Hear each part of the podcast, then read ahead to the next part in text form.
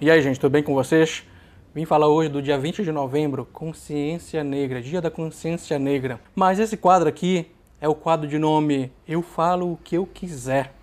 Então, eu posso abordar assuntos do passado, do presente, não do futuro, ou quem sabe do futuro, assuntos do dia, assuntos que estão na mídia, o que está dando o que falar. Mas por que 20 de novembro exatamente essa data? A quem é direcionado o 20 de novembro, o Dia da Consciência Negra? Vamos falar um pouquinho do período histórico a minha primeira formação é licenciatura em História pela Universidade Estadual do Maranhão. Estima-se que 5 milhões de negros vieram para o Brasil, tá? O Brasil foi o último país a abolir a escravidão em 13 de maio, todo mundo já conhece, 13 de maio de 1888, Princesa Isabel e tal. Não foi lá bem assim, sofreu realmente uma pressão muito grande da Inglaterra, essa é a verdade, mas deixei isso para um outro momento. O Dia da Consciência Negra foi estabelecido pelo projeto Lei 10.639 no dia 9 de janeiro de 2003. No entanto, apenas em 2011, a presidente Dilma sancionou a Lei 12.519/2011 que cria a data sem obrigatoriedade feriado, ou seja, é facultativo. Alguns estados que se comemoram: Alagoas, Amazonas, Amapá, Bahia, Espírito Santo, Goiás, Maranhão, Minas Gerais, Mato Grosso, Mato Grosso do Sul, Paraná, Rio de Janeiro são em todos os municípios, Rio Grande do Sul, todos os municípios, São Paulo e Tocantins. Mas por que essa data de 20 de novembro? Essa data, na verdade, é de 1695, a morte de Zumbi dos Palmares. Mas Zumbi dos Palmares foi um dos primeiros negros a mostrar resistência contra a escravidão no Brasil. Mas engraçado que essa data ela surgiu de negros que moravam, residiam no Rio Grande do Sul na segunda metade do século do, da década de 70, ou seja, 1975. E qual é a reflexão para que serve o Dia da Consciência Negra? É uma reflexão para que eu, você, todos nós pensamos ou precisamos sobre a inserção do negro na sociedade brasileira, sua cultura, o seu costume, a nossa identidade como país. E aí, onde a gente pode observar essa contribuição? A política, e não vem de hoje, processo abolicionista, é um dos fatos a se citar. A música, eu não preciso falar o quão enriquecedor é a nossa música e a contribuição do negro foi importantíssima.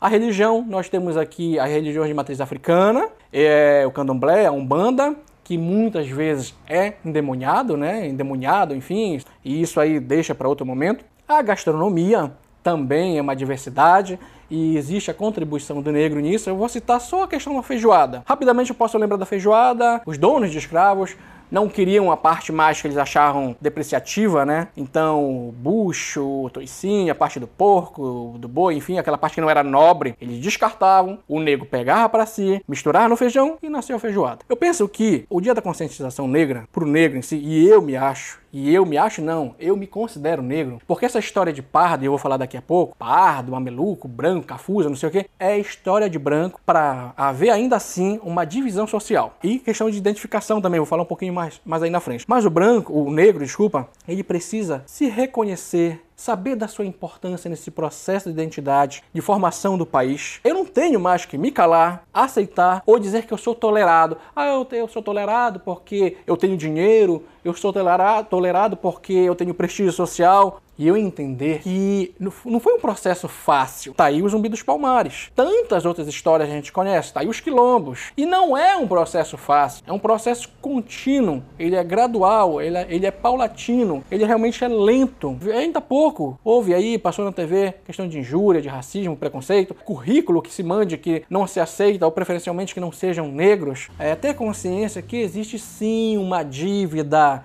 de mais de 500 anos. A gente não veio, os negros não vieram para cá por boa vontade, não, não entraram no navio negreiro, né? Porque quiseram não. A gente sabe sim que existiam tribos inimigas na África que capturavam, guerreavam, capturavam outros negros, tipo, você está falando rápido, capturavam aquele negro e vendiam para aquelas pessoas que traficavam. E aí a pergunta que eu faço, é, esse negro, quando acabou a escravidão, logo depois do 13 de maio, é, ele foi inserido na sociedade o negro saiu da senzala, foi pro morro, que hoje é a favela. O negro saiu aqui na região norte da senzala e foi para a região de, de, Baixada, que é a periferia. O negro saiu da senzala, ele foi pro cortiço, que depois, em muitos lugares, como aqui em Belém houve, é, o código de postura do município tinha que se extinguir os cortiços, porque aquilo ali, pelo código de postura, é algo feio, algo que não, que não dá um, um olhar mais sofisticado à cidade. Novamente, o negro foi tirado dali, foi para onde? E o segundo momento, a conscientização negra, aquela pessoa que se acha que ela é pura, plenamente pura, branca, raça ariana. Esse é meu amigo, você não é branco puro. Não vai longe que a ideia do 20 de novembro surgiu de um grupo de negros lá no Rio Grande do Sul. E no Rio Grande do Sul a gente sabe que foi colonizado basicamente por alemães, italianos, poloneses. Se tem negros lá, já há miscigenação, já há mistura de raça. E isso é muito perigoso, você achar que você tem uma é puro. Isso levou o quê? A Segunda Guerra Mundial com Hitler. Hitler embarcou em pensamentos extremamente racistas e preconceituosos. Dentre esses, o darwinismo social. A gente pensa que existe só a evolução, né, a teoria da evolução com Darwin, mas existe o darwinismo social. Isso também tem a ver com sociologia, antropologia, psicologia. É a minha segunda graduação que eu estou tentando fazer, psicologia. O brasileiro sempre tem essa questão de querer se mostrar um pouquinho mais do que o outro, né? Ah, eu tenho uma casa melhor que a tua, eu moro em tal bairro, tu mora onde? Onde ele mora mesmo? O meu cabelo, ele é liso, o teu, o teu que é ondulado, o teu que é ruinzinho. Quantas vezes você já ouviu isso aí? Aí você vai perguntar, mas por que vem esses pensamentos? É de hoje que vem esses pensamentos? Tanto houve uma divisão tradicional de raças, de misturas. Olha só, mameluco, mestiço de branco com índia, curiboca, filho de índio com mameluco, mulato, filha de negra com branco, branco. Pardo, filho de mulata com pai branco. Cafuso, filho de negro com índia. Cabra, filho de negro com mulata. Criolo, filho de pais negros nascidos no Brasil. Mazombos, descendentes de pais brancos europeus. O brasileiro ele gosta, né, de se sentir um pouquinho melhor que o outro. Isso foi criação de branco, cara. Para que mesmo no meio dessa miscigenação toda, ainda houvesse alguém que se sentisse melhor que o outro. Era bem capaz de alguém dizer: Olha, eu não sou branco, mas eu sou mulato. É melhor do que tu que és crioulo. Dá para entender aonde está a jogada da coisa? Sobre a questão de não se reconhecer como negro.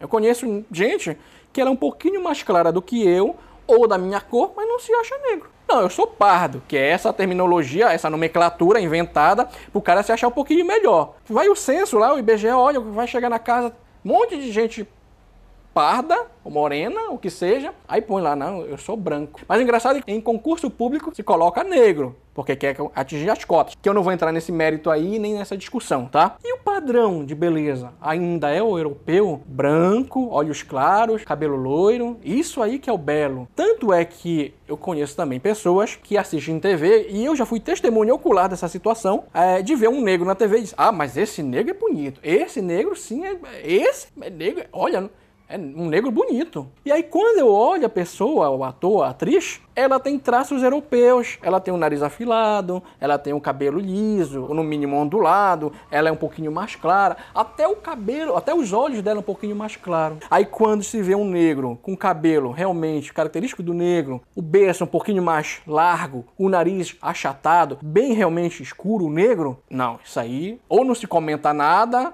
e eu já ouvi na minha frente dizer: essa pessoa não tem perfil para ser atriz, não era para ser ator. E não tá falando da qualidade enquanto ser ator, não. Tá falando por causa das características. Isso é ridículo, gente. Então, assim, para finalizar, é, eu queria citar alguns filmes, quatro filmes, se me engano, e um documentário. Eu já vi três ou quatro deles, tá? O primeiro é Duelos de Titãs, Estrelas Além do Tempo, eu gosto muito desse filme. 12 anos de escravidão, A Última Abolição é um documentário e Raça é um outro filme também. Se eu não me engano, esse filme Raça, que é sobre o negro que ganhou a Olimpíadas em 1936 lá na Alemanha e o Hitler se negou a entregar a medalha para ele.